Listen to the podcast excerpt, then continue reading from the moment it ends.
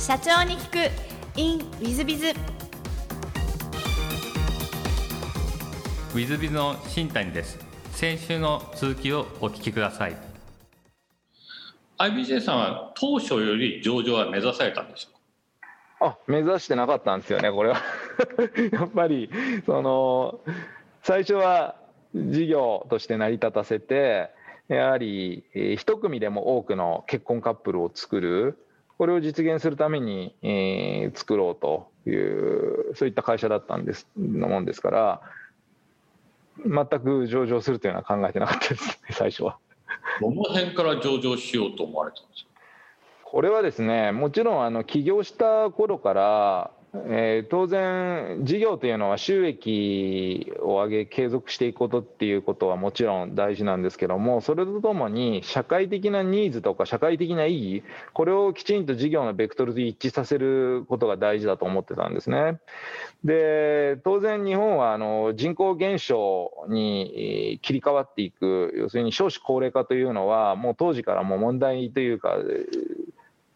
遠い将来じゃない問題になるっていうのは分かってたもんですから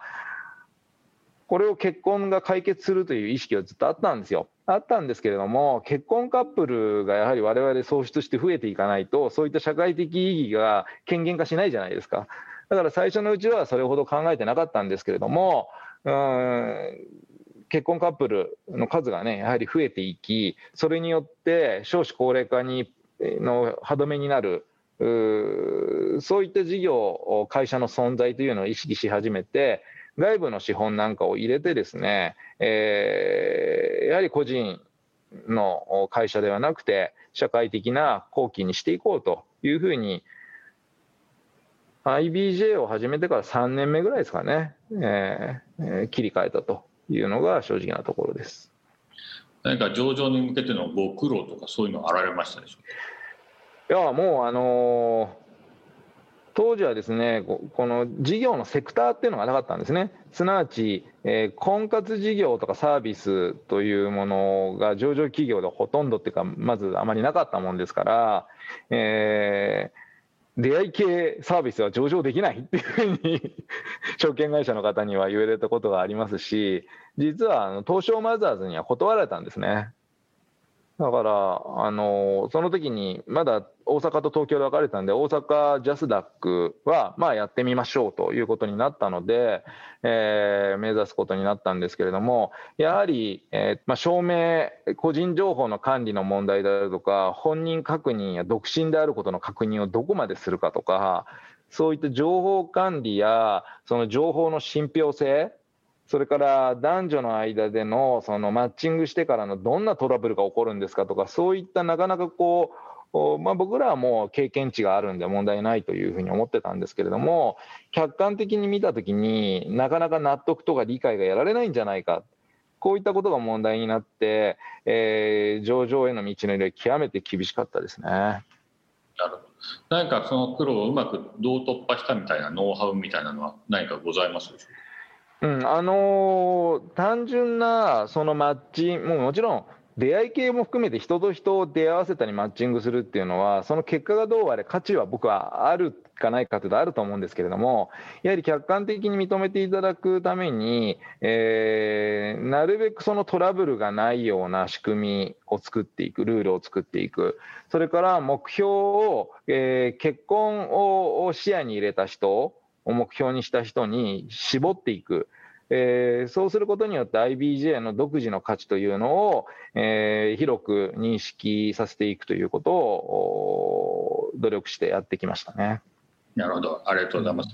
そうしましたら、もしよろしければ IBJ さんの事業内容を宣伝があったらちょっとご説明いただけたらなと思っております。あ、まああの婚活サービスの総合プラットフォームカンパニーというふうによく言ってます。で、これは、えー、個人のもちろん独身の会員さんのお世話をするサービスが、まあ、婚活サイト、結婚を目的目標とした婚活サイト、それから結婚を視野に入れたパーティーですね、イベント、えー、それから結婚相談所の運営、で、こういったことをやってるんですけれども、個人の会員だけじゃなくて、加盟店の結婚相談所がたくさんあるんですね。このネットワークと会員層というのは、えー、まず加盟店が2700超、それから会員がお見合い会員だけで7万人近くおりまして、日本最大の婚活ネットワークの基盤を作ってるわけですね。で、ネットワークの提供だけではなくて、えーまあ、何から何まで結婚相談所を運用するためのインフラであるとかノウハウ、そして教育機関もありまして、えー、ナコードさんを束ねてるわけですから、このコミュニティ作りに先進してるわけです。でコミュニティを作ることによって、えー、2700を超える5000、ナコード数でいうとね、6000近くいるんですけども、そのナコードさんが一致団結して日本の結婚を生み出そうという機運を出してるわけですよね。で、それによって、えー、単純にシステムのネットワークだけとというシステムネットワークだけでなく人の人書きを作って基盤を作り日本で、えー、最も結婚カップルを生み出しているもうおそらく今年は1万組ぐらいのカップルこれは日本の婚姻組数が大体50もう5万組前後ぐらいなんですけれどもだから2%近くは IBJ の結婚相談所で結婚カップルを生み出しているそういった価値を出している会社であります。ありがとうございます。あのリスナーの皆さん方も、えー、日本一のまあ婚活に関する会社さんでいらっしゃいまして、フランチャイズでやっていらっしゃいまして、そして2%は、えー、IBJ さんルートで結婚していただいているそうですので、日本の社会えー、貢献をしていらっしゃる企業ですので、ぜひ注目していただければと思います。ここからちょっと別のご質問も石坂社長に、えー、したいと思うんですけども、えー、好きなもの好きなことを事前にお聞きしまして読書ピラティスゴルフ、えー、これは猫ちゃんですね。愛猫ということで。ピラティスって何ですか？これあのもう私も50なるんで今年 老化防止のためにやってる体操ですね。ヨガのような体操。そんなに激しい運動じゃないんだけれども、体幹を鍛えるような、ムキムキになるような運動じゃないんですけれども、姿勢を良くしたりとか、体幹を鍛えるような、えー、運動ですね。なんかやるきっかけは何かあったんでしょうか？あこれはね、あのー、まあ、腰が痛いとか姿勢が悪いのを妻に指摘されたりして、えー、妻に勧められて始めたっていう のがきっかけです。であとゴルフにもねいいって言うんですよね体幹が鍛えられるから確かにスイング安定してきます。なんかあの結婚相談所の社長さんらしいあのいいエピソードでいらっしゃる感じでらっしゃる。あの結構じゃあ毎日のようにこうピラティスってやるもん週に2回ぐらい。うん、なるほど。じゃあゴルフ。そんな汗もかかないしあの結構継続していけるんで、本当に40代後半でも、40代以降の方は男性も女性もおすすめなんですけれども、まあ、圧倒的に女性が多いですね。日本の女性はね、男性に比べて本当に健康に気を使うというか、興味関心があって好きなんだなと思いますけれどもね。じゃあ、ゴルフのスコアも体感が良くなるんで、良くなってくると。良くなると思います。ぜひ男性の方もトライしてください。ちょっとピラティスの宣伝ではないんで次に行きたいと思いますが、うん、えー、座右の銘をもうお聞きしまして、えー、仏来順応ということでこれちょっと珍しいのを選ばれましたけど、これまずどういった意味の言葉でいらっしゃいますか？これはねえー、っとまあどんなことでも自分にこう訪れてきたりやってくることに、まあ、避けないで順応していこうというもう読んで、えー、字のごとしではあるんですけれどもあの自分の生き方であるとか考え方スタンスというのが込められてて好きな言葉なんですね。なんか選ばれた理由というのはございましたでしょあの会社の経営理念もですねご縁が、えー、ある人を、ね、大切にするというすごくシンプルなキーワードを経営理念にしてるんですけども、えー、私たちの事業であったり、私のその生き方そのものだと思っていまして、えー、だから自分にご縁があるものは、まあ多少好きだろうが嫌いだろうが、なんか嫌な仕事だなと思っても、えー、順応してなるべくそれに合わせていくっていうことを変わらないスタンスにしてきてるんで、それでこの言葉を選んだんですけれども。なるほど。あの、うん、IBJ さんらしいお言葉の、うん、いらっしゃいますね。ありがとうございます。えー、最後のご質問なんですが、えー、この番組経営者向け、えー、全国の社長様向け、もしくはこれから起業する方向けの番組でございまして、もしよろしければ社長の成功の秘訣をお教えいただけたらと思っております。えー、もちろんあの理屈であるとか合理的な理由っていうのはすごく大事なんですけどもやはり自分のね直感を信じてえー、もう成功するまで自分のやりたいことを追求すると まあもちろんね原子であるとか周りの理解みたいなのはすごく大事なんですけれどもそういったものも抱えながらも自分のやりたいこと直感を信じて、えー、成功するまでその物事目標が大きかれ小さかれやり続けるっていうことが大事だと思います。ありがとうございます。えー、非常にあの勉強になるお話でございました。はい、とんでもない。リスナーの皆さんもおそらくあの多分相当勉強になるなと思いながらお聞きいただけたことと存じます。ありがとうございます。うん、えー、ぜひですね、リスナーの皆さんもご参考にしていただければと存じます。えー、本日は石坂社長様、どうもありがとうございました。ありがとうございました。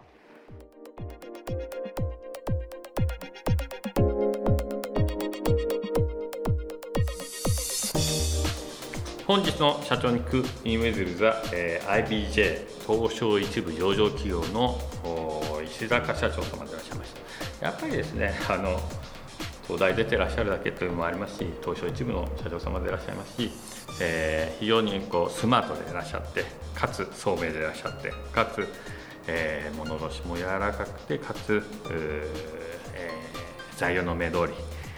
まあ、何でも順応していく柔軟性もあり、えー、まあ、だからこそ東証一部まで上がられてるだなと思うような素晴らしい社長様でいらっしゃいました。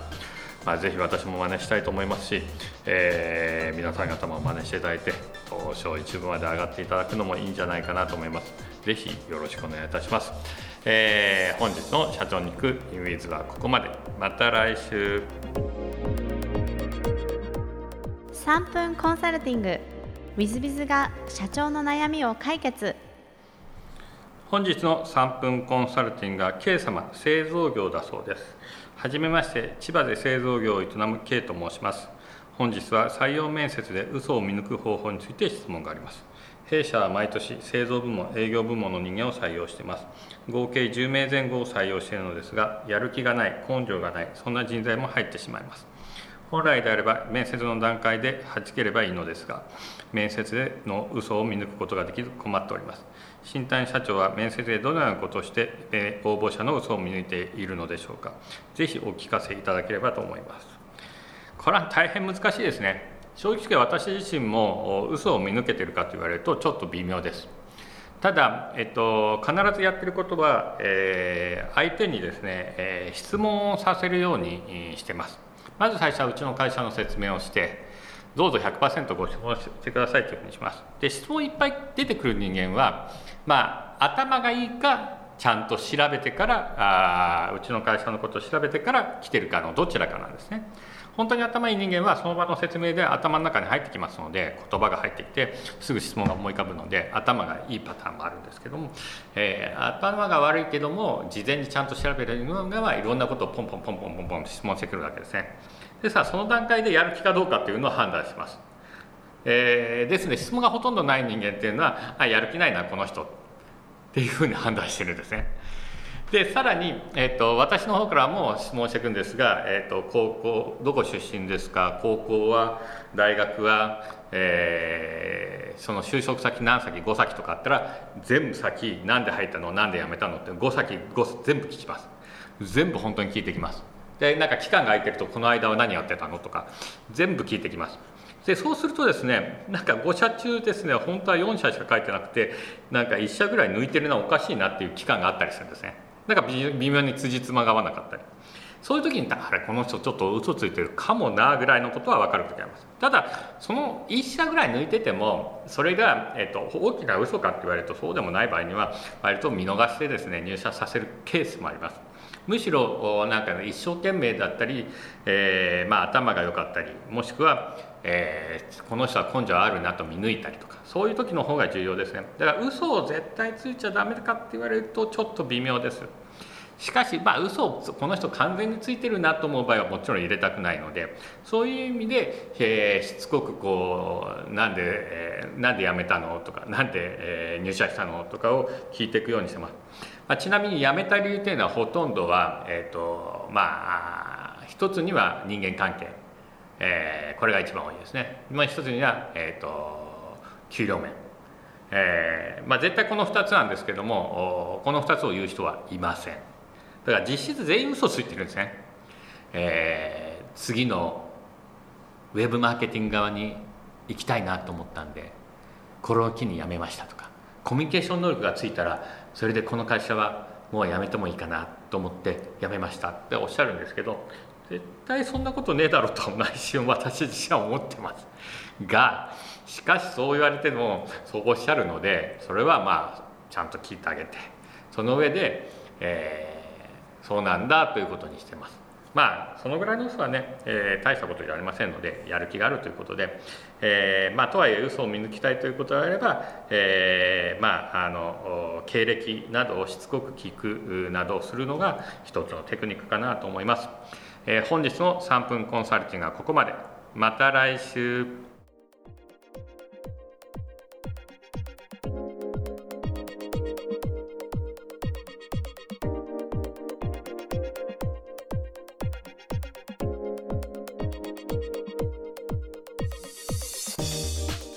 今日も社長に聞く in WithBiz をお聞きくださり誠にありがとうございました、え、この番組は2017年1月から毎週配信を続けております。これまでにたくさんの成功社長成功経営者のインタビューをお届けしてまいりました。その内容は全てテキスト化いたしまして私ども WithBiz が運営するウェブサイト経営ノートでも閲覧いただけるようにしております。音声だけでなく文字で読み返すことで新たな発見や気づきがあり皆様の会社経営に役立つヒントがきっと見つかるのではないかと思いまして、えー、サイトの方にもさせていただいてます。ぜひネット検索で経営ノートスペース社長インタビューと入力いただき経営ノートのサイトをご覧になっていただければというふうに思っております。本日の社長に行く e ムイズではここまで。また来週。